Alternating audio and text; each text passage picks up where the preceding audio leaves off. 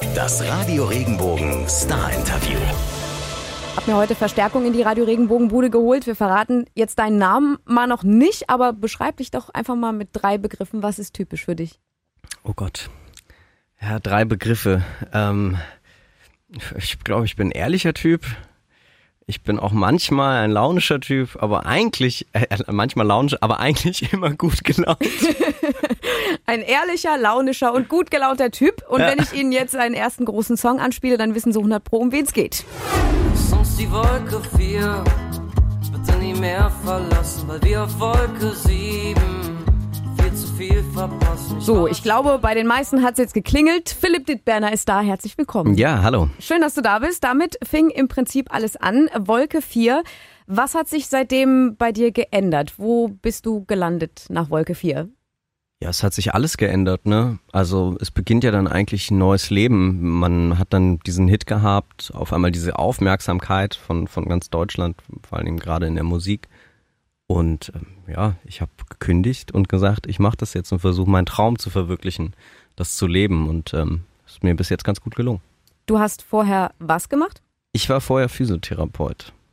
Wie oft passiert es dir heute noch, dass Leute sagen, oh, guck mal hier, Nacken, kannst du mal? Ja, ich sag dann immer, das ist ja schon ein bisschen länger her, ne? Die Medizin, die verändert sich ja täglich. Ich bin da gar nicht mehr so auf dem neuesten Stand. Gute Antwort, dann ist das Thema gleich schnell abgehakt. Ähm, jetzt ist es ja so, dass sich seit einiger Zeit ähm, der Deutschpop total verbreitet hat und total beliebt geworden ist. Was unterscheidet dich denn mit deiner Musik zum Beispiel von Max Giesinger, von Vincent Weiss oder auch Tim Bensko? Ach, ich weiß es nicht. Ähm, ich und Max, wir verstehen uns ja ganz gut. Ähm, ich glaube, man äh, macht halt irgendwie, jeder hat da so seine Herangehensweise und sein Rezept und ich achte vielleicht gar nicht so auf die anderen. Also ich lasse mich darauf davon wenig beeinflussen und ähm, schreibe halt einfach so, wie ich es halt vorher auch geschrieben habe. Gar nicht mit den großen Gedanken, wie muss ich das jetzt machen, damit es so und so funktioniert oder so. Wolke 4 habe ich geschrieben, weil ich Lust drauf hatte und das Bock drauf hatte, das so umzusetzen und das Thema so darzustellen. Und ähm, deswegen habe ich es auch einfach so gemacht und es hat funktioniert. Ich glaube, vielleicht ist das ein bisschen das Rezept auch, das etwas planlose, freie Rezept. Also nicht zu sehr, natürlich schon mit Köpfchen, aber nicht zu sehr kopfgesteuert. Genau, oder nicht zu, ja, ich sag mal jetzt plakativ aufgeschrieben. Ne? Man muss es so und so machen, damit es funktioniert. Mhm. Das funktioniert meistens da nicht. Jetzt hast du ein neues Album für uns dabei, das du wahrscheinlich auf die gleiche Art und Weise geschrieben und zusammengepackt hast jede Nacht. Was ist der beste Ort beziehungsweise so die beste Situation, um dein neues Album zu hören? Was glaubst du? Ja, ich glaube eigentlich bei, bei meiner Musik ist es immer so, dass ähm, der Text auch auf eine gewisse Art und Weise im Vordergrund steht. Es ist immer ähm, deutsche Musik, die textbasiert ist, die, wo man Geschichten zu äh, ordnen muss und, und man, man muss zuhören. Ich glaube, das ist ganz wichtig. Und wenn man die Zeit hat, sich hinzusetzen oder hinzulegen oder sei es im Urlaub oder weiß ich nicht wo, dann würde ich sagen, kann man mein Album ganz gut hören. Oder im Flugzeug, um sich abzulenken. weiß ich nicht was. Ja. Also für mich, ich habe es äh, die letzten Tage natürlich gehört und ja. ich muss sagen, ich finde, Autofahren ist immer eine gute Situation. Das ist auch nicht schlecht, ja. Weil da ist man eh frei und äh, da finde ich, fand ich es toll, es zu hören und auch so abends so Gläschen Wein, Küche und dann halt eben, je nachdem, welchen Song man hört, man, man hört zu und man nimmt die Situation so auf und identifiziert sich vielleicht mit dem einen oder anderen auch darin. Genau, ja, das ist ja auch, also für mich persönlich und meine Musik war das immer ähm, Vordergrund, dass es darum geht, dass die Leute was damit anfangen. Und es hat bis jetzt ja auch ganz gut funktioniert. Ich glaube auch bei Wolke 4 äh, das war ein Song, da ging es nie darum, ah ja, der Philipp, sondern es war immer, okay, das Thema, das hat irgendwie noch keiner so angesprochen in der Form und alle haben drüber geredet. Und dann ging es halt um den Inhalt und wie man ihn auf sein Leben äh, interpretieren konnte. Und da wird für mich dann Musik auch erst richtig zur Kunst eigentlich. Ja, und er hat ja auch jede Menge Leute angesprochen. Ich meine, die Situation kennt jeder und äh, mitsingen ging auch in jeder ja. Situation. Also da wieder bei, bestes Beispiel Autofahren. Ich erinnere mich noch, als ich den Song zum ersten Mal im Auto gehört habe, stand ich an der Ampel und sie wurde und wurde nicht grün. Und ich habe mich dann darüber gefreut, dass ich so viel Zeit hatte, deinen Song halt zu hören. Ja, sehr gut. Äh, das nur so als kleine Anekdote am Rande. Aber wenn du jetzt selbst nicht Musik machst, was läuft bei dir gerade rauf und runter? Ähm, also wenn ich jetzt Musik höre, höre ich dann doch eher die ruhigen Klänge. Versuche mich so ein bisschen, versuche so ein bisschen runterzukommen ähm, dann auch tatsächlich nicht Deutsch. Äh, da wäre ich, glaube ich, dann auch zu sehr abgelenkt vom Text, weil ich habe dann eher den Anspruch zu entspannen und ähm, höre dann eher so Angus und Julia Stone oder auch mal Bon Iver oder M83, halt so klassische Sachen, die so ein bisschen ruhiger sind. Ähm, ja, jede Nacht von Philipp Dittberner ist auf jeden Fall diese Woche auch unser Album der Woche. Können Sie täglich um Viertel nach neun bei uns gewinnen. Und natürlich wird er uns auch jeden Tag mehr zu seinen neuen Songs erzählen, die es dann natürlich auch hier bei Radio Regenbogen zu hören gibt. Kommen wir also zu diesen speziellen neuen Songs, Ja. ähm, von der die Rede ist. Ähm, du darfst dir aussuchen, ob du mir verrätst, wo sie entstanden sind, wie sie entstanden sind oder was die Geschichte dahinter ist. Okay. Wir fangen an mit Jede Nacht. Jede Nacht ähm, ist entstanden in einem Studio, ähm, was ich ganz ganz schön fand, also auch wo ich noch nie war und froh war, dass ich da aufnehmen konnte. Und zwar am alten Flughafen in Tempelhof. Das sind neuerdings auch Musikstudios. Und da waren wir, haben aufgenommen. Und ähm, dann ist so die Struktur des Liedes entstanden. Ich habe es dann abends mit nach Hause genommen und habe das dann geschrieben in der Nacht. Und das Thema ist auch jede Nacht. Das hat ganz gut gepasst dann, dass ich das an einem Abend dann durchgezogen habe. An einem Abend, so schnell. An einem Abend ist der Song entstanden, ja. Okay. Ähm, kommen wir zu Stand By, deine aktuelle Single. Ja. Ähm, Die Geschichte dahinter. Die Geschichte. Standby. Ich persönlich bin ein Mensch, der ganz gerne mal ja so ein bisschen überdreht, ein bisschen unruhiger durchs Leben geht, gerade wenn er viel zu tun hat. Bin so ein kleiner Stressmensch. Äh, umso schöner ist es, wenn man jemanden findet, der es schafft, bei einem den Pauseknopf zu drücken. Und ähm, die Geschichte wird quasi erzählt, dass man jemanden trifft, der es schafft, in diesen Standby-Modus äh, zu schalten und ähm, vielleicht dann die richtigen und die wichtigen äh, Dinge im Leben äh, darstellt. Was muss man denn mit dir machen, dass du wieder runterkommst, wenn du total aufgedreht bist? Das kann man ja selber ganz, ganz schwer sagen. Es sind einfach so die kleinen Momente, die es dann wahrscheinlich ausmacht, ausmachen. Ähm, äh, und umso schöner sieht man, dass es funktioniert. Wenn ich es wüsste, wie ich es alleine machen könnte, dann würde ich es ja alleine machen. Naja, aber du hast offensichtlich Leute, bei denen, die das bei dir offensichtlich hinkriegen. Ähm, kommen wir zu Bunte Vögel. Ein interessanter Titel allein schon. Was steckt dahinter? Ja, ein Song, der darüber handelt, ist auch natürlich eine Liebesgeschichte und ich fand, mir selber ist es passiert und ich fand die Idee so schön. Es gibt manchmal Menschen, die trifft man im Leben und die sind so kurios und so anders. Man ist total fasziniert von ihnen, aber man weiß, dass es eigentlich nicht so richtig funktionieren wird und stellen quasi so einen symbolischen bunten Vogel dar, der eigentlich zu schön ist, um ihn einzusperren und man muss ihn loslassen und in die Welt hinausschicken, damit ihn alle sehen können. In dem Song gibt's die, die äh, Zeile, die sich relativ äh, schnell einbrennt. Äh, Idioten bleiben stehen, bunte Vögel fliegen frei. Was steckt da dahinter? Ja, das ist vielleicht dann auch die Sichtweise, die man dann mit so einer Person entwickelt. Ich meine, ich persönlich habe ja auch nicht ein alltägliches Leben, ja, und bin vielleicht für viele auch ein bunter Vogel. Und ähm, wenn man sich so abgrenzt dadurch, was man tut und, und wie man lebt, ähm, dann äh, und dann halt so plakative Leben sieht, ähm, die irgendwo immer auf der einen Stelle stehen bleiben und man sich nicht weiterentwickelt. Ist natürlich jetzt hart gesagt, Idioten, ja. Vielleicht gibt's da auch einen Textbezug äh, oder vielleicht auch eine Geschichte von mir, die ich jetzt nicht preisgebe, warum sie für uns die Idioten waren. Aber ähm, genau, das stellt es eigentlich dar. Na, ich glaube, jeder kennt in seinem Leben Idioten und bunte Vögel. Genau. Und das Thema Karma spielt da, glaube ich, auch mit rein. Vielleicht, ja. Geschlossen wegen gestern. Ja, geschlossen wegen gestern handelt über eine Person, die ähm, genau das eigentlich impliziert, geschlossen wegen gestern, weil sie eigentlich immer nachts außer Haus ist und am nächsten Tag nicht so richtig weiß, wie ihr Leben funktioniert. Und es ist eigentlich ein Bild dargestellt über eine Person, die mir begegnet ist. Und das wollte ich festhalten.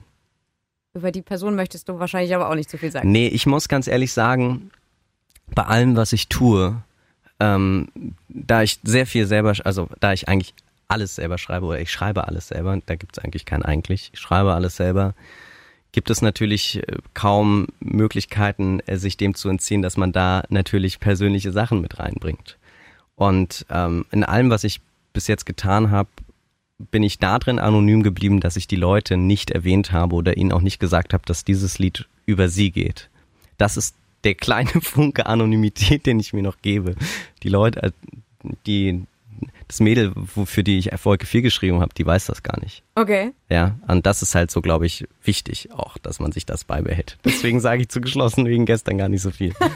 Alles klar, lassen wir so stehen. Vielleicht weiß diejenige Person ja dann auch irgendwann mal, dass sie es ist oder auch nicht. Einen haben wir noch. Such dir eins aus. Was haben Ja. wir noch nicht gehabt? Und du, du so, ja. Ähm, ich finde äh, ein Jahr Tarn auch ganz spannend, weil es um eine Geschichte geht, die, glaube ich, einem schon mal passieren kann, dass man auf Menschen trifft, die plötzlich neben einem sind oder die sich quasi in der neuen Lebenssituation tarnen mit einem und dann irgendwann wieder weg sind, weil sie aus einem total geregelten Leben kommen, aus einer ewig, ja, wo immer alles gleich war. Und ähm, den Song finde ich ganz gut, weil er auch leicht so eine gewisse filmmusikalische Dramatik hat und etwas Besonderes ist. In deinen Songs, da geht's ja unter anderem um Einsamkeit, dann aber auch um Zweisamkeit. Wo genießt du beides am liebsten? Ähm, die Einsamkeit äh, kann man eigentlich auch nur genießen, wenn man die Zweisamkeit kennt. Und genauso ist es andersrum auch. Nur die Zweisamkeit kann man genießen, wenn man weiß, wie, wie, wie, wie furchtbar die, die Einsamkeit sein kann. Ähm, ich bin, glaube ich, ein Mensch, der den nie das Fernweh getrieben hat und immer sehr heimatbezogen war. Deswegen glaube ich, ist das bei mir im Raum Berlin. Ja. Ähm, Stichwort Berlin. Ich meine, wir haben ja momentan richtig tolles Wetter. Deine Heimatstadt Berlin, die hat's dieses Jahr ja ganz schön erwisch, erwischt mit Regen und so weiter. Wie hast du das Ganze erlebt? Ja, ich habe das darin erlebt, dass ich einen riesigen Wasserschaden in meiner Küche hatte. Au. Und äh, also ich war dann auch mehrere Wochen weg und dann kam ich ähm, wieder an und habe dann so gesehen, oh, alles klar, da oben ist halt auch schon Schimmel.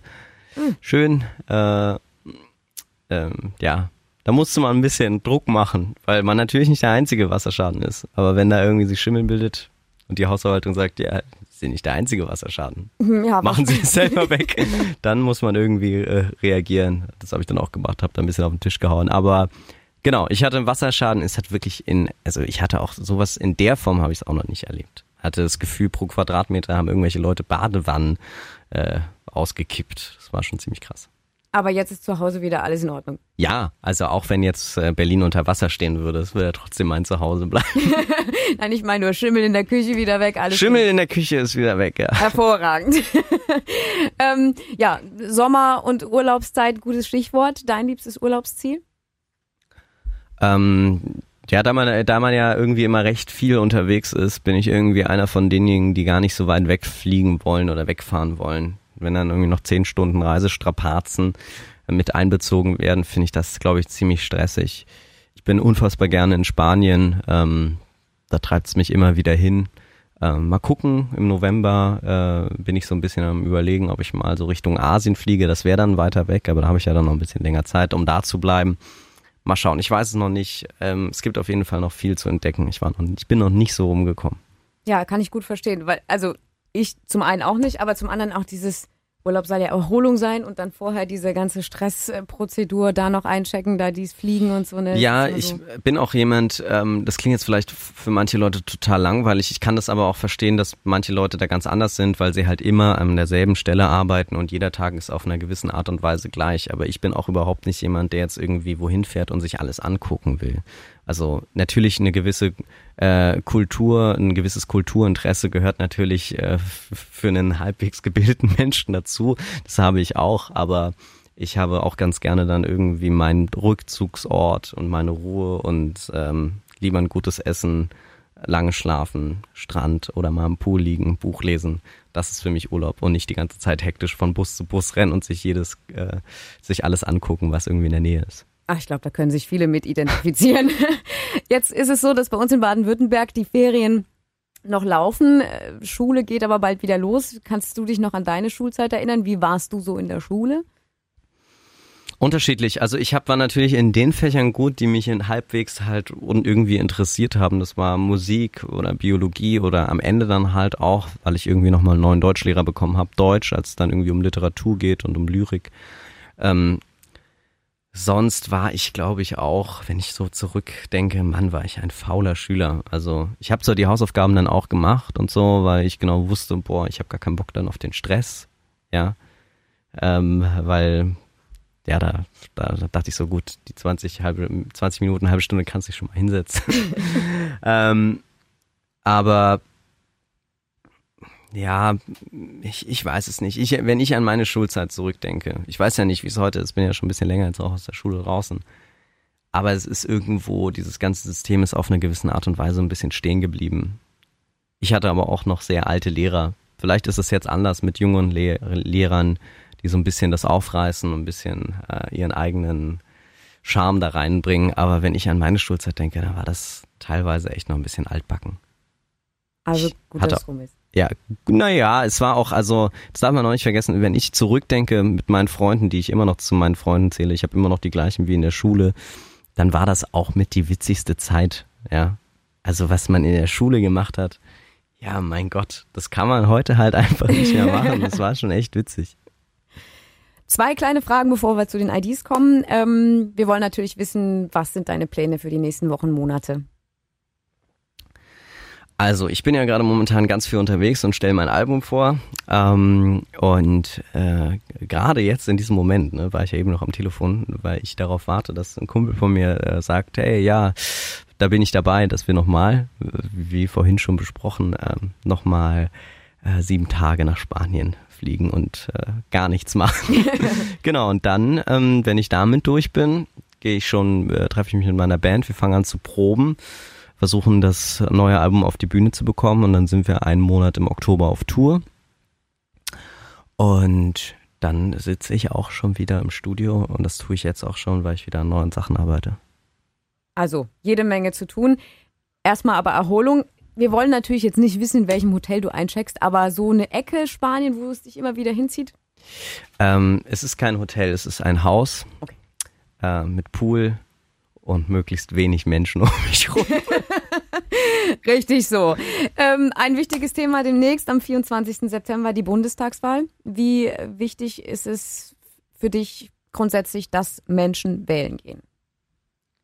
Ja, ich glaube, gerade in meinem Alter oder gerade die Jugend ähm, vergisst immer wieder, wie wichtig es ist, zur Wahl zu gehen. Das ist ein Grundrecht, was wir haben in diesem Land, ähm, was die Demokratie äh, repräsentiert.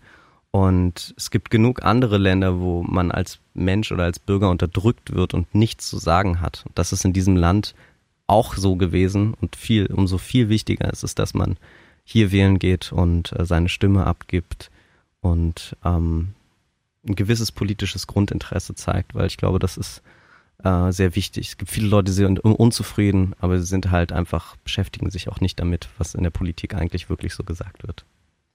Vielen, vielen Dank. Wenn dir der Podcast gefallen hat, bewerte ihn bitte auf iTunes und schreib vielleicht einen Kommentar. Das hilft uns sichtbarer zu sein und den Podcast bekannter zu machen. Dankeschön.